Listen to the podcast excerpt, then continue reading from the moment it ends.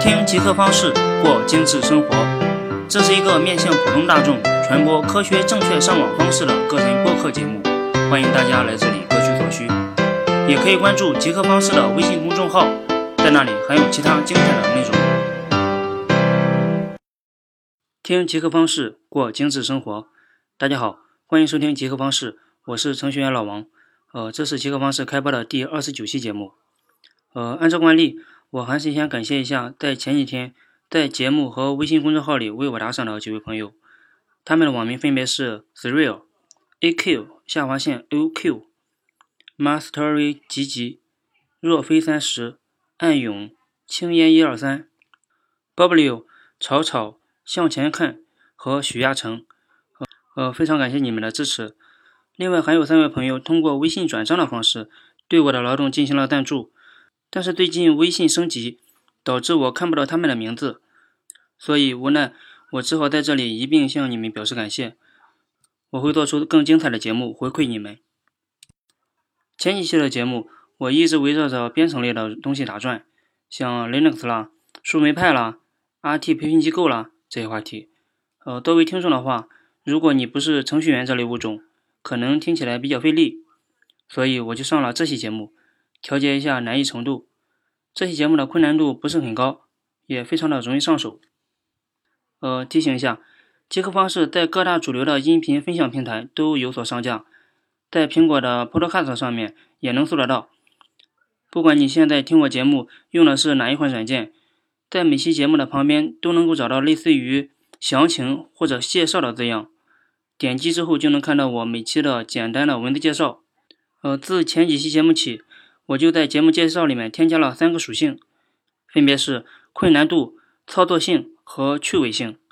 目的也是为了让各位听众在听节目的时候大体浏览一下节目的性质。如果节目的困难度稍微大一点，你可以找一个专门的时间段来收听，因为有一些节目还是比较烧脑的。呃，作为一个泛科技类型的节目，混在一个满是笑话段子的音频平台里面，确实有点不入流。而作为听众的你，如果不静下心来，可能还不如听个段子来的爽快一点。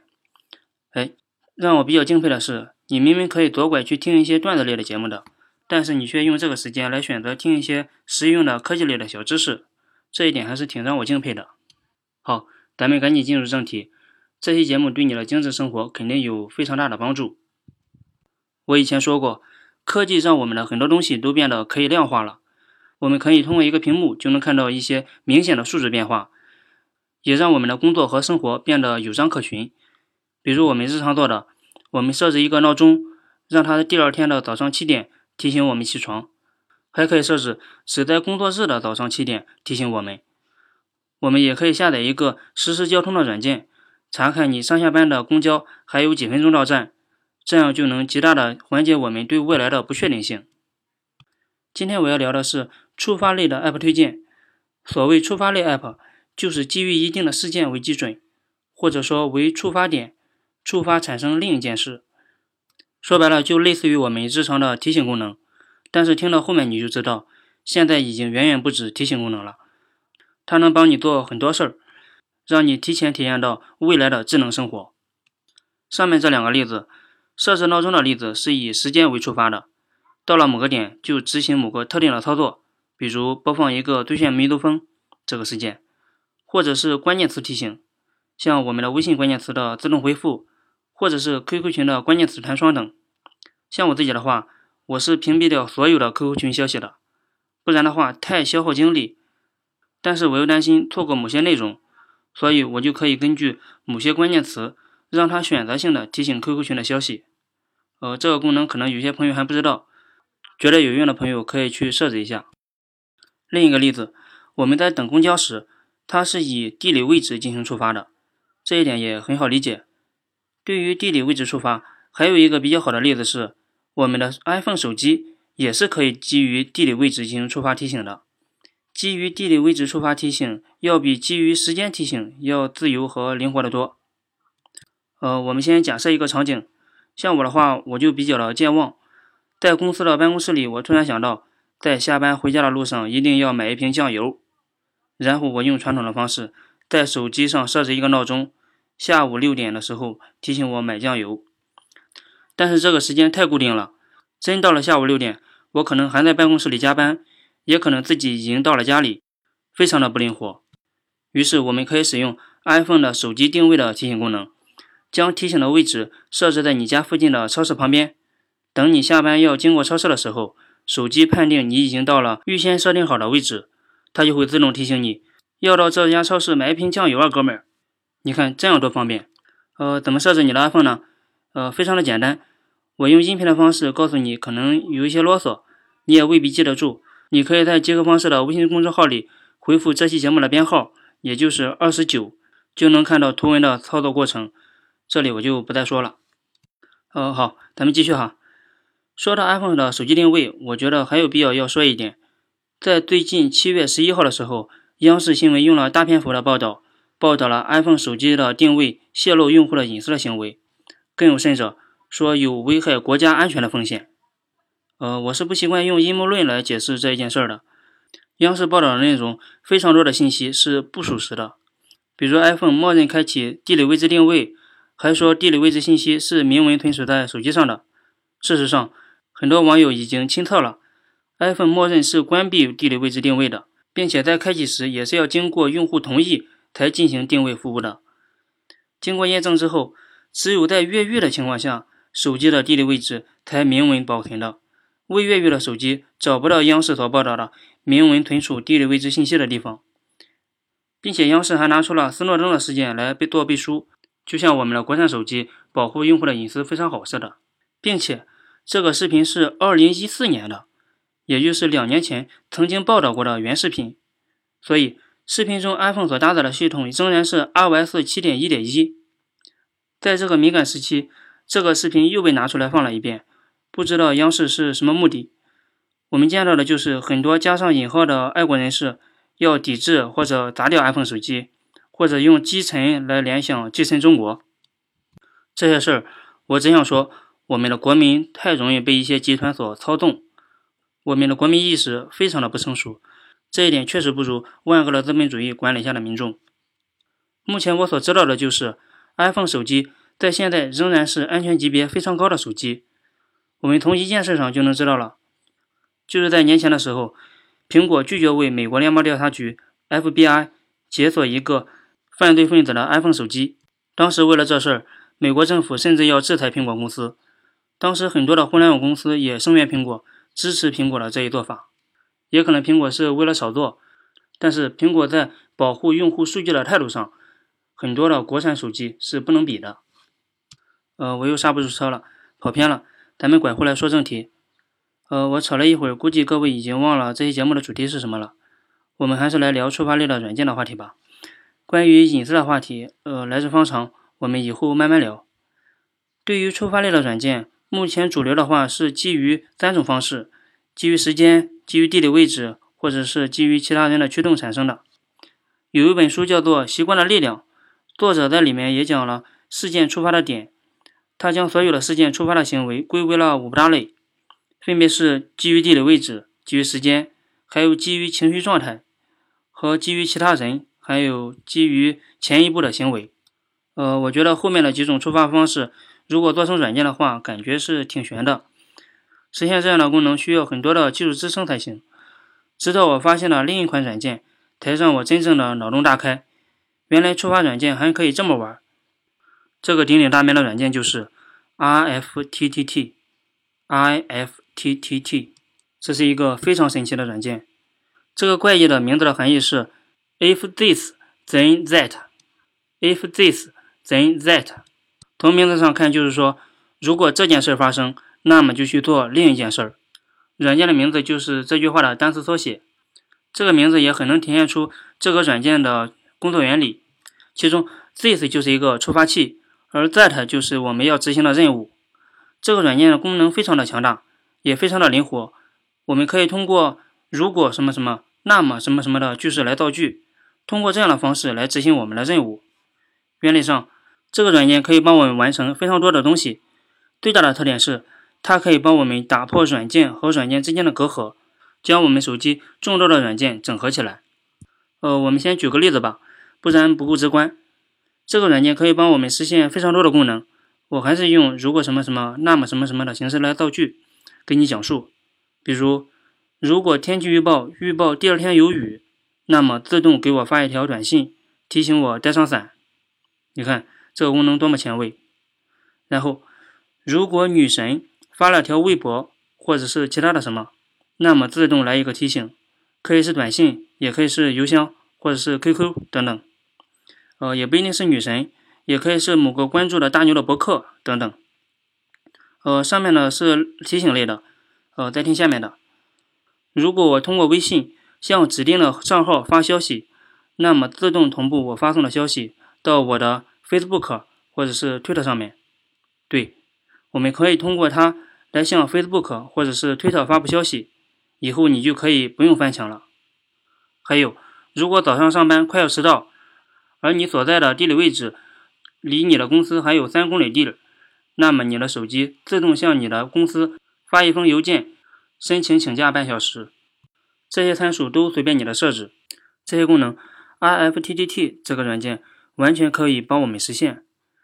通过上面我的讲述，呃，我们可以看到这个触发器动用了非常多的软件。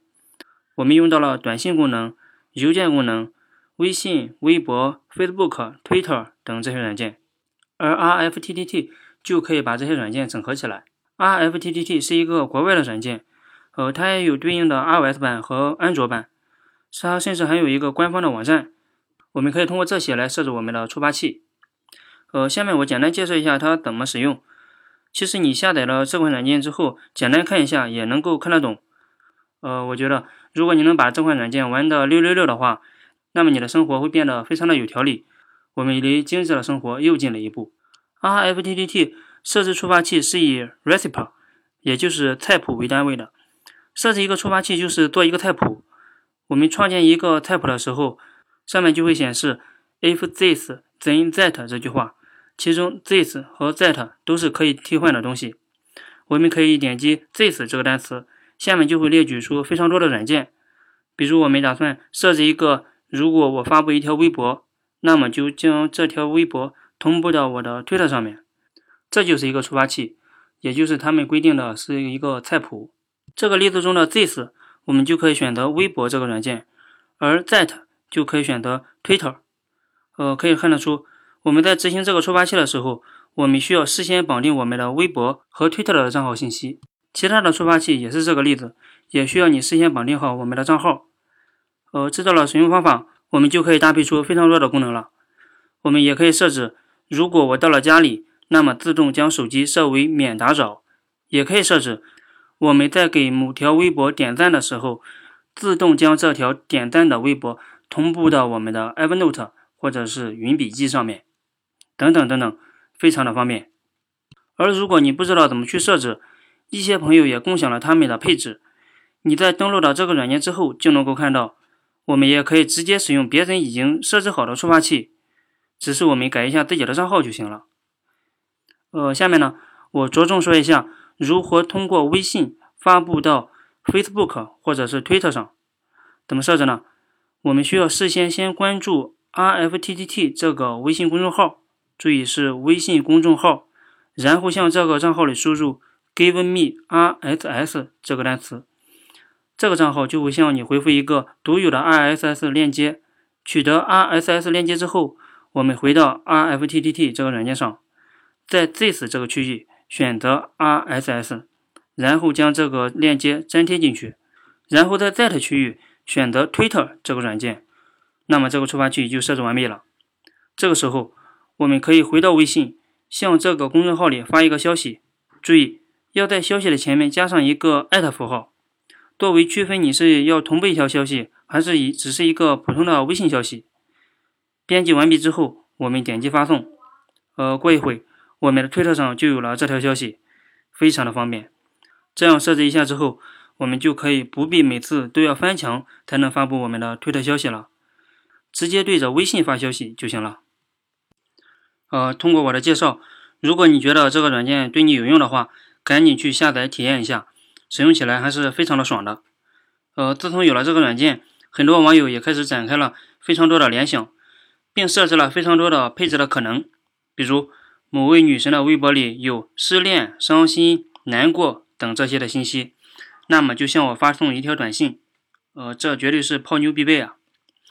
还有就是，如果公司某男 A 和母女 B 的地理位置在同一个咖啡馆，那么向手机发送一个提醒，这是八卦神器。还有一个，如果我们三十天没有发布过微博，那么软件自动将事先已经写好的各种账号的邮件发送到最亲的亲人那里。这个是为了避免自己遭遇意外之后不给自己的亲人造成麻烦。呃，这个想法还是相当的实用的。那这个软件这么好用，那么它有什么缺点吗？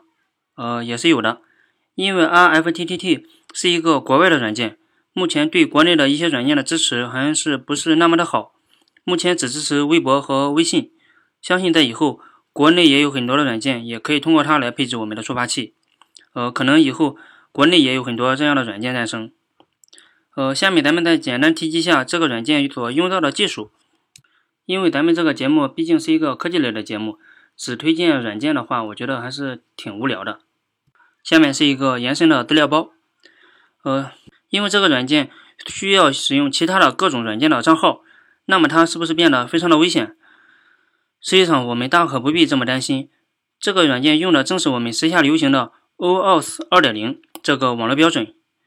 你像我们平时所用的第三方的登录账号，来登录到其他的平台上面。比如我们使用新浪微博或者是 QQ 账号来登录到另一个未注册的网站上面，不需要我们注册这个新网站的账户，我们使用的就是 OAuth 2.0这个技术。呃，整个过程需要用到各种认证和授权的过程，又牵扯到服务提供方、用户、客户端这三个实体，呃，聊起来也是比较复杂。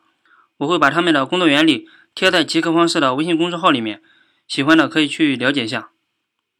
最后还有一款软件叫做 Zapier，Z A P I E R，它主要是用在商业领域，是商业领域中的 R F T T T，呃，这个对于商务人士可能比较的实用，喜欢的可以去下载了解一下。好，这期节目先就是这些，我们聊了一些各种触发器的使用，包括 iPhone 的地理位置定位的使用，QQ 群的消息提醒，着重介绍了一下 I F T T T 这个软件的方方面面。希望可以通过这期节目，让你的生活更加精致一点，或者扩展一下你的视野。如果这期节目对你有所帮助，你完全可以为我进行点小额的赞助，呃，让我为你提供更多实用的小知识，做出更好的节目。呃，喜欢杰克方式这个节目的朋友，也可以关注杰克方式的微信公众号，或者加入杰克方式的微信交流群，在那里有非常多爱智求真的朋友在等着你。现在已经有近三百位朋友了。期待你的加入。嗯，好，这期节目就说这些，希望大家有一个精致的生活，拜拜。